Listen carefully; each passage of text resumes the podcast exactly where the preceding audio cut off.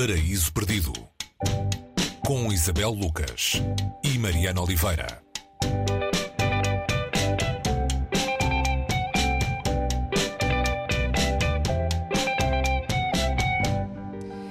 Hoje no Paraíso Perdido temos Neil Gaiman e o livro O que se vê da última fila, um conjunto de ensaios deste autor inglês, figura da escrita e também podemos dizer da cultura popular. É autor de ficção, banda desenhada, novelas gráficas, uh, guiões de filmes. Bom, e hoje, Isabel, não há muita volta a dar ao texto, só tenho para te perguntar uh, o que é que se vê da última fila, onde está o Neil Gaiman? Olá Mariana, sim, estamos a falar de uma figura um, que é uma figura de culto para milhões de pessoas em todo o mundo, sobretudo a partir das suas histórias de, de nas comic, comic books, né?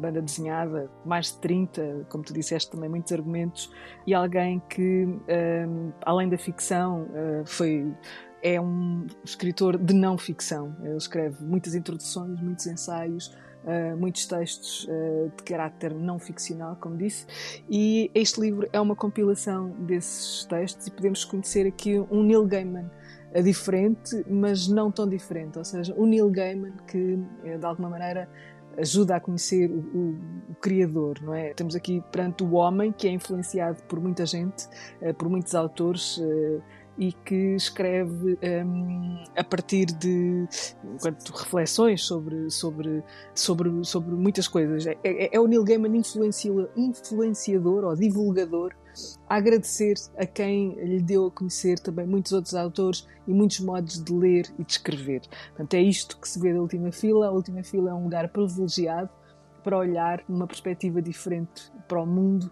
uma perspectiva mais abrangente. E encontramos aqui ensaios, uh, por exemplo, com o título Porquê é que o nosso futuro depende de bibliotecas e depois o estilo de escrita é o estilo uh, Neil Gaiman, é um estilo é um estilo que afabula mesmo quando escreve não ficção, é um estilo que contagia, uh, que, que, que, capta o leitor para aquilo que está a contar. E é curioso como ele na introdução, e a introdução, eu estou aqui a folhear o livro, na introdução explica exatamente, tem aqui uma frase síntese que diz: Fugi ou pelo menos afastei-me desajeitadamente do jornalismo porque desejava a liberdade de inventar coisas. Não queria estar presa à verdade, ou, para ser mais preciso, queria poder contar a verdade sem ter de me preocupar com os factos. Acontece que ele, aqui, para escrever também estes textos que são reflexões, um, volta a ter factos e muitas vezes a confrontar factos com realidade, ou seja, aquilo que, uh, por um lado, alguém uh, que é responsável, por exemplo, por uma, por uma cadeia, uh, lhe garante ser a verdade de, sobre a literacia de quem está nessa cadeia, nessa prisão, e depois o confronto entre essa informação e os factos. E ele, uhum. temos aqui um Neil Gaiman provocador também, um Neil Gaiman que não foge ao conflito, o Neil Gaiman que atrai um, e que espera que o amor dele pelos livros e pelos autores a que se refere seja contagioso, como ele diz. E já agora o título do livro, que se vê da última fila, tem a ver com o nome de um dos textos deste livro, de, de textos, de, de ensaios, discursos, reflexões dispersas. O que se vê da última fila é um deles.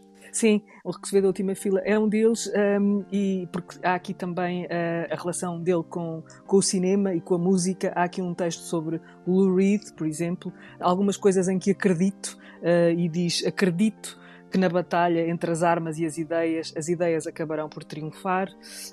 Algumas reflexões sobre mitos, com várias digressões pela jardinagem, banda desenhada e contos de fadas. Uh, depois há textos sobre Tolkien, há outros sobre Terry Pratchett, um, há uh, Ursula, uh, Ursula K. Le Guin, um, e, e, ele diz isto, está uh, tá, tá a, a, escrever estes, uh, estes textos e, e, sobretudo, a introdução, e diz: Estou a escrever isto enquanto embalo um bebê ao colo que está a guinchar.